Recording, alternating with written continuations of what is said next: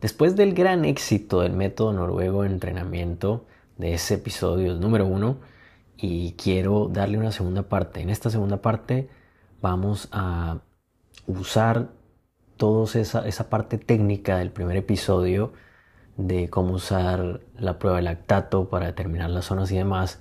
En esta, en este episodio hablemos más de la parte práctica para toda la gente que no, no quiere, no puede tener esa, esa prueba de lactato, cómo lo puede poner en práctica y empezar a sacarle todos los beneficios ya mismo, hoy mismo. Aquí vamos.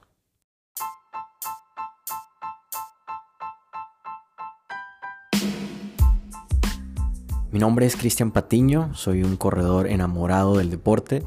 Les doy la súper bienvenida a Long Run by Chris, donde hablamos de correr, del running, de comer, de la conciencia y cómo alcanzar tu mejor versión. Bienvenidos a Long Run by Chris. Gente, antes de empezar, quiero, quiero agradecerles por darle play, por escucharlo, por escuchar este, este podcast. La verdad significa mucho para mí y que les siga trayendo beneficios a toda la comunidad, que lo sigan compartiendo con más amigos y familiares.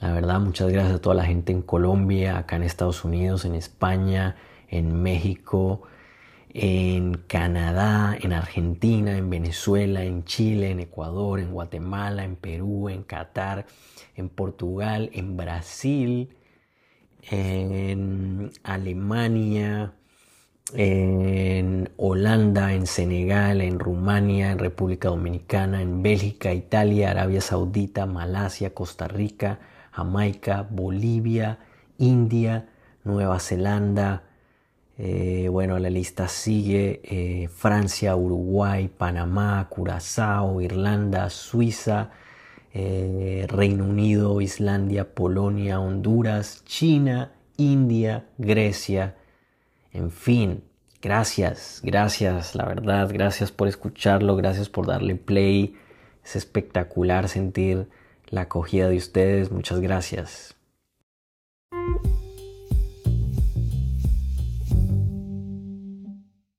Bueno, sin más demora, aquí vamos. Primer factor clave para aplicar el método noruego de entrenamiento. El método noruego de entrenamiento, el primer factor clave es alto volumen. Alto volumen para nadie, eh, bueno, si es un secreto para alguno y lo agarra como en shock, oh, ¿cómo así? ¿Toca hacer mucho volumen para correr rápido? Sí, toca hacer bastante, bastante volumen. ¿Qué tan alto? A ver, pongámoslo en perspectiva, ¿qué tan alto?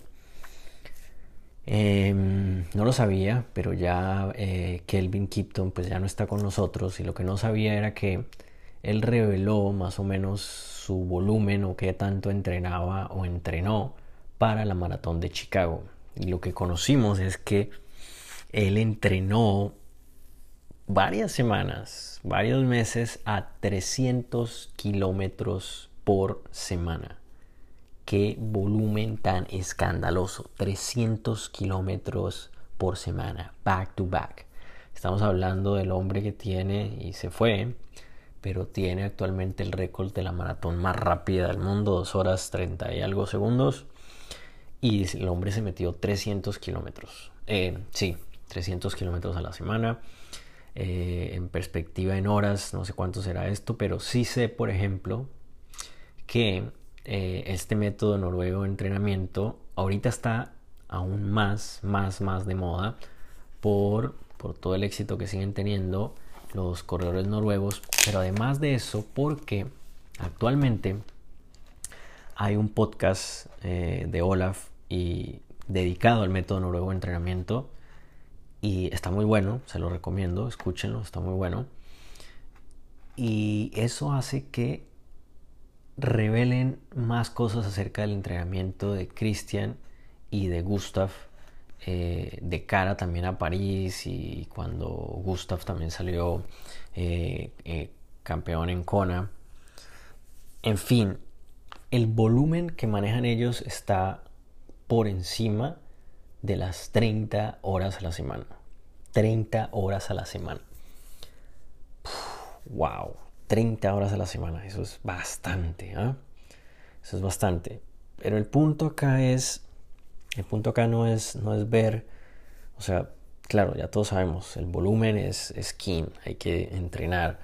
Ya lo vimos en un episodio anterior también, en términos de horas, de llegar a las 10.000 horas, entre uno más esté cercano a esas 10.000 horas, pues más vas a mejorar. Es decir, entre más horas y más kilómetros pongas, mejor te vas a volver. No hay de otra. O sea, no, no hay escapatoria en esto. El cuento acá, el cuento acá del volumen es, bueno, es crítico aumentar el volumen. No se puede aumentar de una, ok, listo, voy a meterme 50 horas a la semana. No, el cuerpo no lo va a aguantar. ¿sí? No lo va a aguantar, ¿no? O sea, de alguna u otra forma no lo va a dejar saber con gripa, resfriados, fiebre, dolor de estómago, espalda, pierna, rodilla, cualquier cosa. Entonces esos cambios de volumen pues deben ir poco a poco. Ok, entonces hay, hay ciertos límites, ¿cierto? Eh, lo mínimo, mm, digamos que en términos de kilómetro, de kilómetros para alguien que, aspira a, grandes cosas, a grandes cosas no, que tiene, que tiene objetivos eh, ambiciosos, grandes, como cuáles, como Kona, como Boston, eh, esos son objetivos eh, ambiciosos, grandes, y debemos estar hablando que a la semana se debe estar empujando, esto igual, esto varía, ¿no? Pero entre 100 y 120 kilómetros a la semana. Lo ideal que va a, tener aún más va a tener aún más garantía que va a tener mucho más éxitos. Estamos hablando de 160 180 kilómetros a la semana y eh, ya esto es otro nivel eh, hablar de 170 220 kilómetros a la semana eh, para que se pongan en perspectiva Carlos Mario Patiño la Potra, como lo conocen en Colombia, actualmente lleva el año pasado y ahorita también participando en varias carreras bastante, em, bastante conocidas en el país, en Colombia, y las está o está teniendo primer o segundo puesto, o si tiene un día regular, pues está llegando al tercero, pero está dominando los podios en Colombia. Y el man, si pueden ver o si lo siguen en Instagram, el man se está empujando más de 220 kilómetros a la semana, aparte de todo lo que él hace de bici y caminar. El hombre es activo como ningún otro. Entonces, primer factor clave. Primero, que ya lo hemos visto y lo hemos dicho varias veces, el volumen. El volumen es fundamental. Hay que darle prioridad al volumen. La pregunta se vuelve entonces, Chris, ¿qué hago? Yo quiero, yo quiero meterme mis tres horas diarias. ¿Cómo hago? Aquí va la segunda, el segundo detalle que nos va a decir el cómo, cómo llegar a esos volúmenes escandalosos.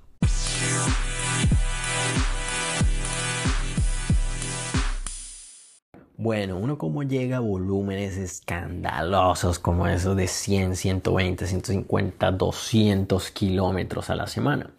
Bueno, el segundo aspecto clave del método noruego de entrenamiento es cogerla suave. Keep it easy, training easy. Ahora bien, ellos cómo lo miden? Eh, ellos lo miden con prueba de lactato. Si, quieres saber cómo funciona la prueba de lactato y qué números y demás, en ese capítulo de método noruego de entrenamiento lo pueden oír. Por ahora esto va a ser pura práctica. Entonces, ¿qué es Easy? Es para que toda la gente que tenga un reloj, esto es lo que yo más recomiendo, por lo menos un reloj en el cual le mida el, ritmo cardíaco y que este, o sea, medido en términos de máximo, o sea, máximo ritmo cardíaco, llegue al 70% o por debajo. Ese sería easy. Easy. Ok. 70%. Ok. Yo cómo sé cuál es mi máximo eh, pulsaciones por minuto. Hay muchas pruebas por hacer. Me gustaría recomendarles una, que esa sería hacer una milla. Una milla es 1.6 kilómetros all out. ¿sí? Y con eso también les sirve para entrenar algo que se llama la Magic Mile. Y de acuerdo a eso también se determinan ciertas zonas de entrenamiento de acuerdo al pace. Pero eso es otro capítulo, eso es otra cosa. Por ahora, para usted determinar ese máximo ritmo cardíaco, vaya all in, todo lo que tenga. ¡Pum! al acelerador. Una milla, 1.6 kilómetros. Váyase a un track, váyase a una pista de correr y hágalo. All out. ¡Boom! Todo lo que tenga. Y de ahí, pues va a mirar en su reloj cuál fue el máximo heart rate. ¿sí? Ese le puede dar, qué sé yo, 180, 190, 200 o 165. Y eso, eso lo va a multiplicar, digamos que 185, que es lo mío más o menos. Yo llego a los 192, perdón. 192 por el 70%. Eso nos da 134 en mi caso. 134 es lo que uno consideraría que ya está, está ahí tocando, ¿sí? ya pasándose de la zona 1. Ese es el máximo. ¿sí? Eh, para ser un poco más conservadores, pues yo lo haría en un rango, en un rango que actualmente el que estoy manejando yo, entre unos 115 máximo 130 latidos por minuto. 115, 130 latidos por minuto, ahí estoy prácticamente garantizando que no me voy a pasar de esa zona easy. Ahora viene una pregunta aún más espectacular para la gente que está empezando a correr. ¿sí? Eh, empezando a correr. ¿Qué es empezando a correr? Llevan eh, alrededor de seis meses o dos años, ojalá continuo, entrenando. Y esto me ha pasado a mí cuando yo conocí esto la primera vez en el 2020 fue un shock para mí. O sea, fue como, ¿qué? O sea, no. ¿Y por qué es el shock que uno dice como, no, no, esto no puede ser? O sea, qué, locura. Porque en ese momento eh, yo corría normalmente, todas mis, mis salidas eran alrededor de 5.30, 5.40, 5.20, 5 minutos por kilómetro. Eh, para la gente que lo tiene en millas, alrededor de 8.10, 8.20, 8.30, 9 minutos por milla. Y mi corazón en esos momentos siempre estaba alrededor de los 160, 165, eh, a veces hasta 170, eh, entrenando, ¿sí? Entrenando. Eh, y, y wow, o sea, wow era para estar entrenando a esos niveles, o sea, no sé cómo, cómo veía o cómo vi resultados en el 2019, por ejemplo, pero en fin, y después de la primera maratón, ahí fue como el, el porque uno puede, todo corredor que está empezando a correr, puede get away, ¿sí? puede manejarse y salirse con la suya y, y entrenar así, ¿sí? llevar el corazón a tope o casi siempre a tope o muy cerca de esos, de esos ritmos y puede manejar la vida sin ningún problema y llegar y correr 10K y media maratón. Pero cuando corre la maratón no hay manera. O sea, no hay manera. Ahí ya es una, es una realidad. Ahí ya uno afronta una realidad de lo que es endurance. Eh, y distancias aún mayores, pues ni hablar. Mm, ¿Por qué lo digo? Porque ahí es donde yo digo, ok, si yo entrenaba eso y casi siempre, o sea, casi siempre cada entrenamiento mío era competir, ¿sí? Prácticamente era una carrera. Eh, y era, no era sostenible, no era sostenible.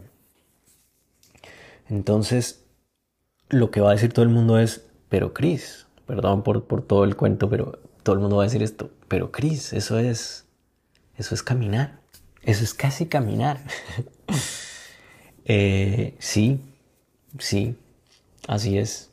ese es el punto. Ese es el punto que, he llegado a muchos, muchos episodios y demás. Y yo entre más leo, investigo y demás. Esta, o sea, esta, esta es la base. Esta es la zona de. Esta es la zona. O sea, esta es. No, hay nada que hacer. Eh, desde mi experiencia que ha pasado cuando yo identifiqué eso en el 2020 y lo identifiqué como zona 2, ¿sí? Por el método de Maffetone, que lo he hablado también en capítulos anteriores, especialmente uno dedicado a ese que es la zona de entrenamiento basado en el ritmo cardíaco, Maffetone, de los primeros episodios, si lo quieren escuchar, buenísimo. El tema es que ahí me di cuenta que yo entregaba zonas muy altas. Entonces empecé a bajarle. Empecé a bajarle, eso era el 2020, o sea, tenía 33 años, 34 años. Eh, y 33 años, entonces el método de 180 menos 33, entonces yo trataba de todo el tiempo, todo el tiempo, no solo tener un promedio, sino todo el tiempo tener el corazón por debajo de 147 latidos. Y esto era extremada 147 latidos por minuto. Y esto era extremadamente difícil para mí. Extremadamente difícil para mí porque yo salía y casi que dos minutos después yo ya tenía el corazón en 160 o sea sin, sin hacer mayormente nada y corazón disparado. Entonces para bajarlo pues en el libro que en ese momento leí era camine y yo pues prácticamente eso era lo que hacía. Caminaba un rato, eh, un rato, ya como un minuto, se baja el corazón, volvía a trotar, se volvía a subir, caminaba otro minuto, volvía a subir, bla, bla, bla, hasta que duré casi seis meses en ese tema y ya lo, empecé a, lograr manejar, pero mi pace eh, era de 6, para poderlo controlar y tenerlo en ese rango del máximo 147, 145 latidos por minuto, mi pace llegaba a 620, 630.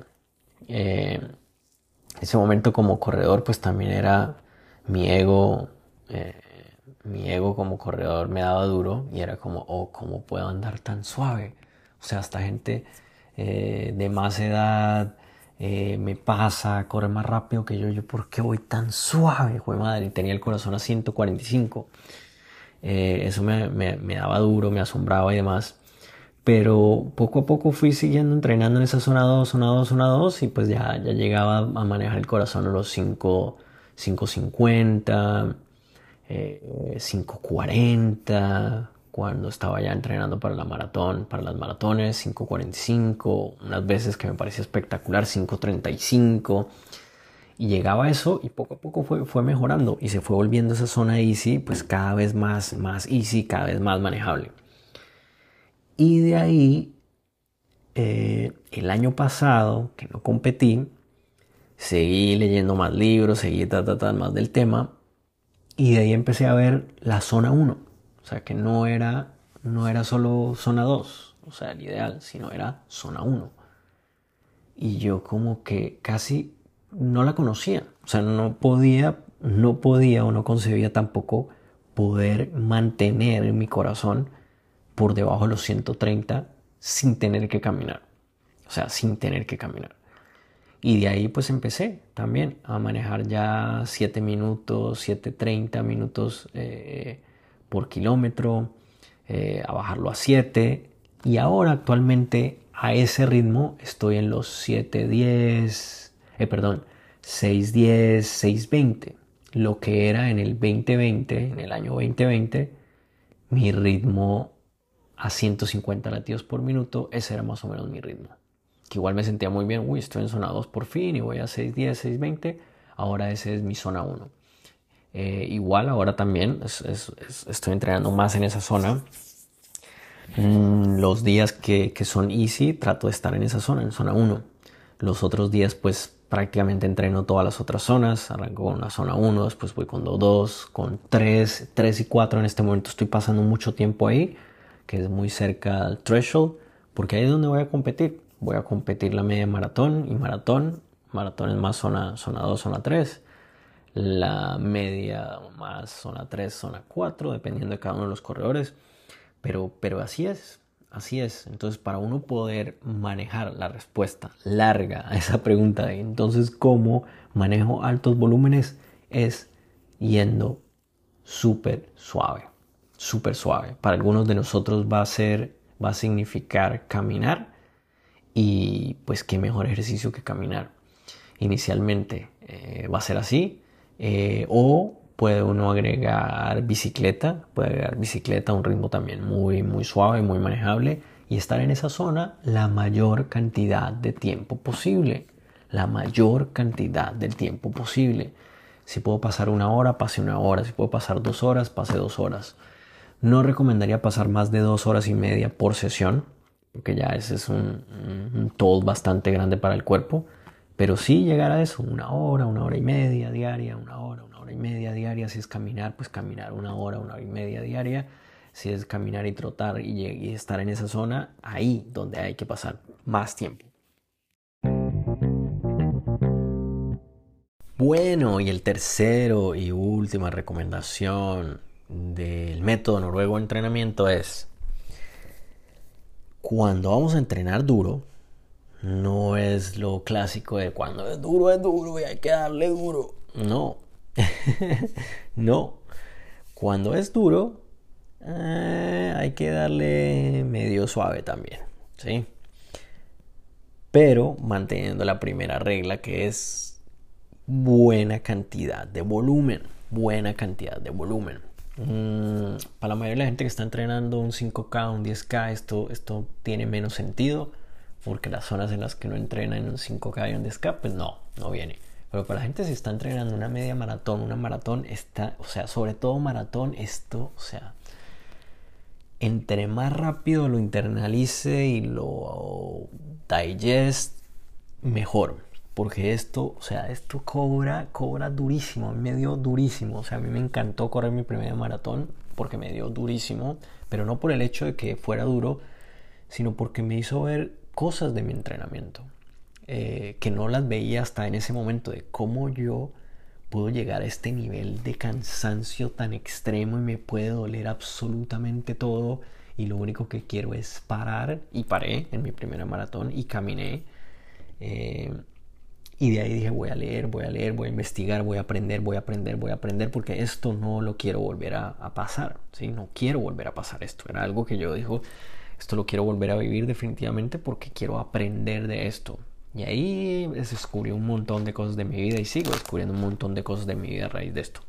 Pero el tema es que para encontrar eh, cómo, cómo es esto entonces, Chris. Bueno, ellos otra vez vuelven. Si quieren ver las medidas de cada, cada una de las zonas. Vayan a ese capítulo, el método noruego de entrenamiento. Pero ellos, en vez de, digamos que pasar mucho tiempo, porque lo estamos aterrizando en las cinco zonas, en vez de pasar mucho tiempo en zona 3 o zona 4 o hasta zona 5, mm, y ellos hacen ese, ese double threshold, el famoso double threshold, pero en vez de hacerlo el threshold a a tope al que ya casi uno no, puede y a la otra y a la otra sesión también está casi que ya no, no puede más ellos las hacen más bajito ¿sí? más bajito o sea en vez de hacer un, un double threshold a realmente threshold es decir, si yo ya hice pruebas y sé que mi threshold está en, por decir algo, 160 latidos por minuto, pues no me voy a ir a tope a los 160 latidos por minuto si voy a hacer un double threshold. Voy a ir a cerca de los 152, 154, para que mi cuerpo tenga una más rápida recuperación y le siga dando prioridad al alto volumen. Esa es la prioridad, alto volumen. Es decir, si yo voy a una sesión en la cual le voy a dar duro, pero ese duro mm, le voy a dar tan duro que al día siguiente no me va a poder levantar y no voy a poder entrenar o le voy a dar tan duro que voy a terminar enfermo, con resfriado, con gripe, dolor de estómago y demás, que al día siguiente o dos días siguientes o tres días siguientes no voy a poder entrenar, pues estoy perdiéndome el punto del entrenamiento, que es poder estar entrenando día tras día, tras día, tras día. Esto es como una dosis, ¿sí? Esto es como una dosis como cuando el médico le receta a uno su medicina el médico no le dice, no, marica, clávese siete pastillas hoy y ya el resto de los días no haga nada. No, no funciona así. Usted tiene que clavarse cada día su pastillita, sin falta. Pum, pum, pum, pum. Y así va progresando. De la otra manera de querer clavarse cuatro pastillas un día, tres pastillas otro día y los, otros cinco días no hacer nada, no funciona. No funciona. La dosis es controlada, es cada día. Funciona es porque es cada día más que un día le dé una gran cantidad o le dé demasiado duro. Esto no quiere decir, esto no quiere decir que no se le dé duro. Simplemente hay el lugar y el tiempo adecuado para darle duro, pero con la dosis manejada, con la dosis manejada. Es decir, que cuando le voy a dar duro, la idea es que yo guarde siempre algo, o sea, que quede con ese sabor, siempre que quede con ese sabor, que puedo hacer una, dos, tres repeticiones más. En vez de quedar con ese sabor de estoy vacío, lo di todo, ya no quedé con nada. Hay un, hay un momento y hay un lugar para eso que es competir. Cuando vamos a competir, pues vamos all in y, vamos a ese. Cuando es nuestra carrera A-Race, A -race, eh, cuando vamos a toda con esa, pues no hay más que, que darlo todo.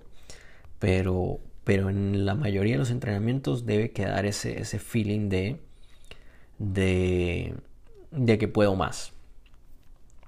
Mucha gente pregunta, pero bueno, eso, eso más o menos cómo, cómo se siente ya en la, en, la, en la vida normal. Bueno, para una persona, un atleta de alto nivel, pues esto se siente como una, un entrenamiento duro. ¿sí? Duro, pero no es un, en, percepción de, del esfuerzo, no es, no es un 10, pero sí es un, 7, un 7, un 8. Eh, para, para nosotros, para los corredores más recreativos y amateurs, pues se siente más como una easy. es más cerca como una carrera normal que uno hace, ya está llegando a esos niveles que ellos llegan medios con lactato. Entonces, como para resumir, ese es el tema. Eh, es más de montarme en una zona 3 cuando estoy entrenando y eso es, un, eso es un trabajo duro y darle alta prioridad a volumen.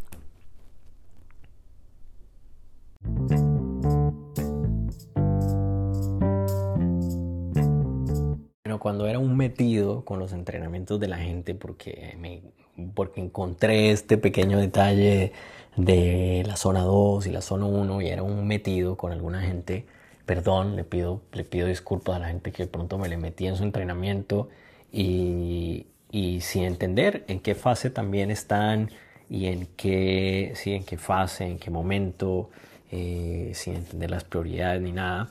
Pero me metía en los entrenamientos y le decía a la gente, ay no, pero es que el mismo error que yo cometía, es que está entrenando en unas zonas muy altas. Eh, algunos lo escuchaban, otros no lo escuchaban, otros se molestaban o se molestaron. Algunos dejaron de ser amigos o conocidos por ese tema. Porque, porque sí, porque para todos nosotros los corredores recreativos se vuelve un tema difícil de manejar. ¿Por qué se vuelve difícil? O para mí, ¿por qué era difícil de manejar? Pues porque yo, eh, digamos que en media maratón puedo correr en promedio, y vamos a romper esto en la próxima que venga para cambiar estos números, pero esta es la actualidad.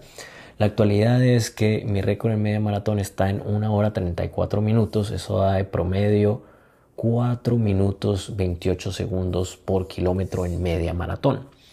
Entonces, correr, un, correr la mayoría del tiempo eh, en alrededor, muy cerca, a los 6 minutos por kilómetro, pues es como, como así. O sea, para la, yo sé, para la mayoría de la gente le sorprende cuando ve mis resultados en carrera y dice, wow, este man cómo hizo, cómo puede correr a eso si la mayoría del tiempo corre a 6 o 5 y medio, 5.40, o sea, ¿cómo hace para bajarse más de un minuto y 20 segundos en eso? Eso es lo, eh, así es, así funciona. O sea, uno tiene que desarrollar su base robusta, aeróbica, entre más mejor, pasar mucho tiempo ahí para poder manejar altas velocidades y poder soportar. Hay, hay mucho alrededor de esto, eh, eh, los tipos de tejidos, el metabolismo, hay mucho alrededor de esto para uno llegar a estar en esa zona 1 y todos los beneficios en términos de longevidad, mejor dicho, o sea, la lista es interminable de todos los beneficios que hay. Pero para mí también era muy difícil eso, muy difícil eso. Y es más, eh, la única vez que me he lesionado fue precisamente por porque no sabía que tenía esa velocidad, primero que todo. O sea, cuando corrí, la primera vez que corrí eh, un maratón por debajo de los eh, 100 minutos, es decir, lo hice en 98 minutos para rock and roll. La primera vez que lo hice terminé vuelto nada, o sea, vuelto nada. Las piernas las tenía vueltas nada. Estaba con, mejor dicho, casi, o sea, dándome rodillo todos los días, cansadísimo, o sea, lo di todo. O sea, de verdad que en esa carrera lo di absolutamente todo. Era súper primíparo. Eh, corrí obviamente la primera parte, los primeros 12, 14 kilómetros muy rápido y los otros sobreviví, sobreviví como pude. Y el tema, o sea, ¿por qué cuento todo esto? Porque para mí también era difícil, porque todo el mundo sé lo que está pensando, es como esa vaina es muy despacio, eso es caminar, eso es muy aburrido, eso no, no, no, porque Porque no, pero yo quiero correr y es, es, es, mi hobby, y quiero pasarla bien y no, o sea, ¿para qué eso? No, no, no, o sea, quiero salir y correr y ya, listo, no ponerme a pensar en ese tipo de cosas. Y está bien, está bien, eh, y, está bien que, que, lo piense que sea el hobby, que, que, no le, que no le meta mucha mente a esto, porque al fin y al cabo, pues correr es solo correr y pasarla bien y ya, no hay que, no hay que, echarle, no hay que echarle mucha cabeza a eso. El tema es que cuando ya lo hacemos seguido, lo queremos hacer regularmente, pues queremos hacerlo bien. O sea, queremos sacarle realmente todos los beneficios que tiene correr. Y aparte, pues si quiero seguir mejorando, la idea es esa. La idea es encontrar un método que funcione. Este para mí es el que más me gusta, es el que donde, donde he encontrado medianamente éxito y ahorita vamos a ponerlo a prueba nuevamente el 16 de marzo vamos a ponerlo a prueba y, y, me he sentido muy bien, en todo, este, todo este ciclo me he sentido muy bien, he tenido buenos números, buenas sensaciones. Eh, entonces la invitación es esa, no, no se embalen mucho con, no, no, no, se, no se embale, es tema de, de ego, de pensar en, ah, es que este es mi, o sea, yo, yo quiero ser rápido y quiero ser rápido, mejor dicho, en cada salida que voy. Y si, y no, o sea, uno no, no, no es rápido en cada salida que va, ojalá sigan sigan a gente que, que corre muy rápido. sigan, en el podcast hemos tenido, hemos tenido gente que corre muy rápido. O sea, hemos tenido a Joaquín, a Joaquín Ortiz, eh, que ahorita en su última maratón la corrió en 2 horas 39 minutos. Eso es muy rápido. Eso en promedio es como 3 minutos 40 y algo segundos por kilómetro. Eso es muy rápido. O sea, yo, mi, récord en 5K es 3 minutos 50, 3 minutos 49 segundos y voy, no me imagino correr a esa velocidad toda una maratón, o sea, no. El man lo hace muy rápido. Y si lo siguen en la mayoría de sus entrenamientos de Strava, el man no comparte los detalles ni nada, pero si lo siguen, en promedio la gran mayoría de sus salidas están en los 5.10, 5.20, 5.30 minutos por kilómetro. ¿Eso qué me dice a mí? Pues que el man realmente está yendo suave. La mayoría del tiempo está yendo suave. Claro, tiene unas salidas en las cuales hace trabajos de, carrera y hace un par de velocidades y demás y que logra estar en los 440, 430. Pero yo no le veo ningún entrenamiento en la mayoría de esos que el man esté a, a los 340 en promedio le salga eso. No está. Miren a Mario, Mario también, Mario Patiño también comparte sus entrenamientos en Instagram y lo pueden seguir también en, en, Garmin y el man la mayoría del tiempo y ese man también corre aún más rápido todavía. O sea, el man hace la media, la maratón por debajo de 2 horas 20 minutos, o sea, mucho más rápido. Y el man se empuja también muchos entrenamientos por encima de los 5 minutos. Y el man es realmente rápido, o sea, es realmente rápido. Eh, entonces la, invitación es esa, es de no, a ver, o sea, si queremos mejorar y si queremos tener más beneficios de salud en cuanto a usar más grasa como fuente de energía, eh, de longevidad, eh, todos los demás beneficios, pues invirtamos más tiempo en esa zona. ¿Sí? Es invertir buen tiempo en esa zona.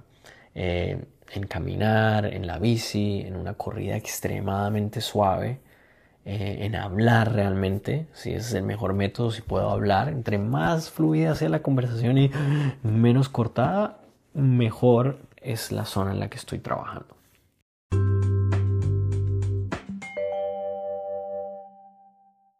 Bueno, para terminar con este super capítulo, el método noruego de entrenamiento, ya saben, lo primero es el volumen, alta prioridad al volumen. Segundo, darle suave, realmente suave. Ya expliqué en detalle todo eso, lo que significa. Y tres, darle duro, pero cuando le va a dar duro, no le dé tan duro, dele más bien como duro, más en el espectro de suave, que ojalá pueda sentir ganas de hacer dos, tres sesiones más de esas. Eso le da un buen indicativo de que le dio duro, pero todavía tiene más, más gasolina en el tanque. Hay otra, otra pregunta también muy clásica cuando hablo de esto y es, y entonces, ¿cómo? O sea, me voy a volver un corredor despacio. O sea, voy a correr un corredor lento porque pues, la mayoría del tiempo va a estar ahí a que hora voy a correr duro. Hay momentos específicos en los que uno corre duro o hace trabajos de carrera y demás.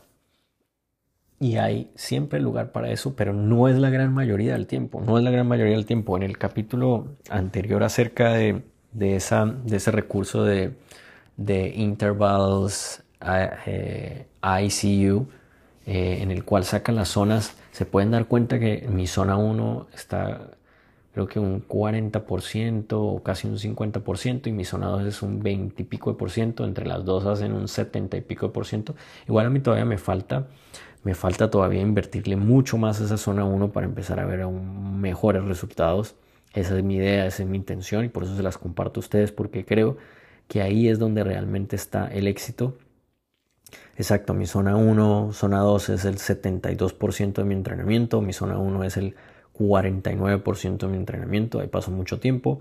Zona 2 es el 20, 23% de, de, mi tiempo. De ahí la zona 3, pues porque estoy entrenando ahorita la media maratón y zona 4 eh, ocupan un 20, 22, 23% de mi entrenamiento. La zona 5 mayores es solo un 5%. Entonces ahí se pueden dar una muy buena idea. Esto pues digamos que pueden mirar aún mejores referentes que yo, pero la idea es esa, la idea es que ese zona 1 sea de bulk de la mayoría del entrenamiento, o sea, sea el chunk grande del entrenamiento, esa zona 1 es prioridad. A mí ahorita me ha funcionado, pero espectacular, entrenando 6 días a la semana eh, corriendo seis días a la semana. Un día lo separo para hacer un poquito de cross training, o sea, prácticamente dándole siete días a la semana. Pero me sirve mucho de describirles esto. Lunes, un día como hoy que estoy grabando, es un día de zona 1, en el cual paso una hora, una hora y diez en zona 1. Martes ya voy a empezar otra vez trabajos de carrera porque ya se viene lo mío y la intensidad pues se mantiene. Eh, voy a hacer trabajos de carrera mañana y voy a hacer un calentamiento de unos 10, 15 minutos y después voy a hacer una zona 2, zona 3 y zona 4. Voy a pasar un buen tiempo en esas zonas y después voy a terminar otra vez en zona 2. Se va a ser un trabajo bastante exigente en el cual voy con carbohidratos y demás. Y el día miércoles eh, me voy a recuperar otra vez con zona 1, en el cual me voy a meter unos 30 a una hora en zona 1 algo muy relajado, muy suave, de nuevo, manejando el corazón entre unos 115, máximo 130 latidos por minuto. Si se empieza a ir más de allá, camino sin ningún problema. Después, el jueves, vuelvo y le meto otros trabajos de, carrera.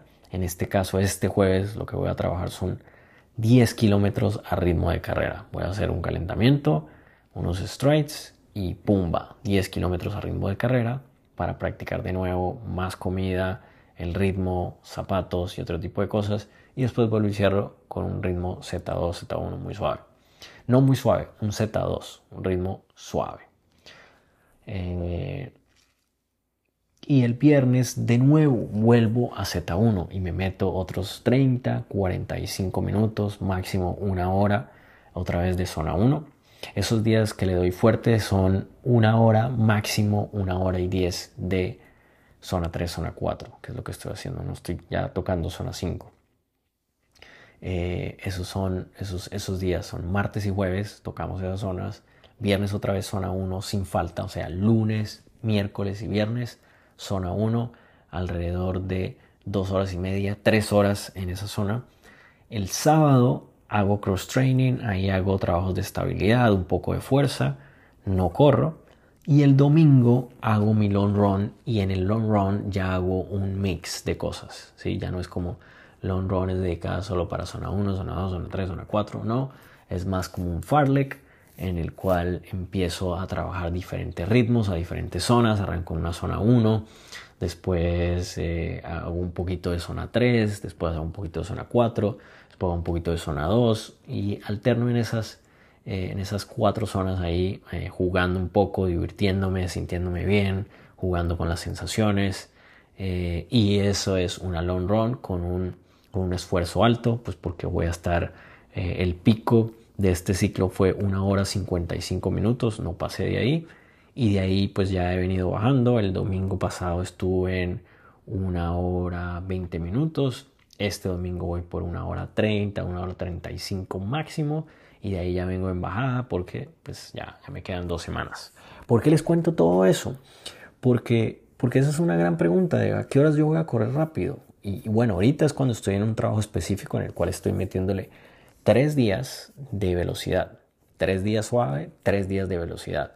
Normalmente cuando estoy trabajando mi base es casi que cinco días de trabajo solo, solo base. O sea, solo zona 1, zona 2, zona 1, zona 2. Le meto un poco de variedad con un poco de strides. Cada dos semanas le meto un poquito ahí de, de unos intervalos, una vez a la semana. Y así. Y la mayoría del entrenamiento es zona 1, zona 2. Zona 1 mucho, poquito de zona 2. Y ahí vamos. Ahí vamos, gente. Eso es lo que tenía para contarles en el día de hoy. De nuevo, quiero despedirme de nuevo, dándole muchas gracias a todos ustedes por darle play, por escucharlo. Eh, este podcast, cuando empecé, la verdad no tenía ni por ahí se me pasaba que lo iba a escuchar tanta gente y tanta gente en diferentes países del mundo. esto es increíble. Muchas gracias, un fuerte abrazo, cuídense, bye.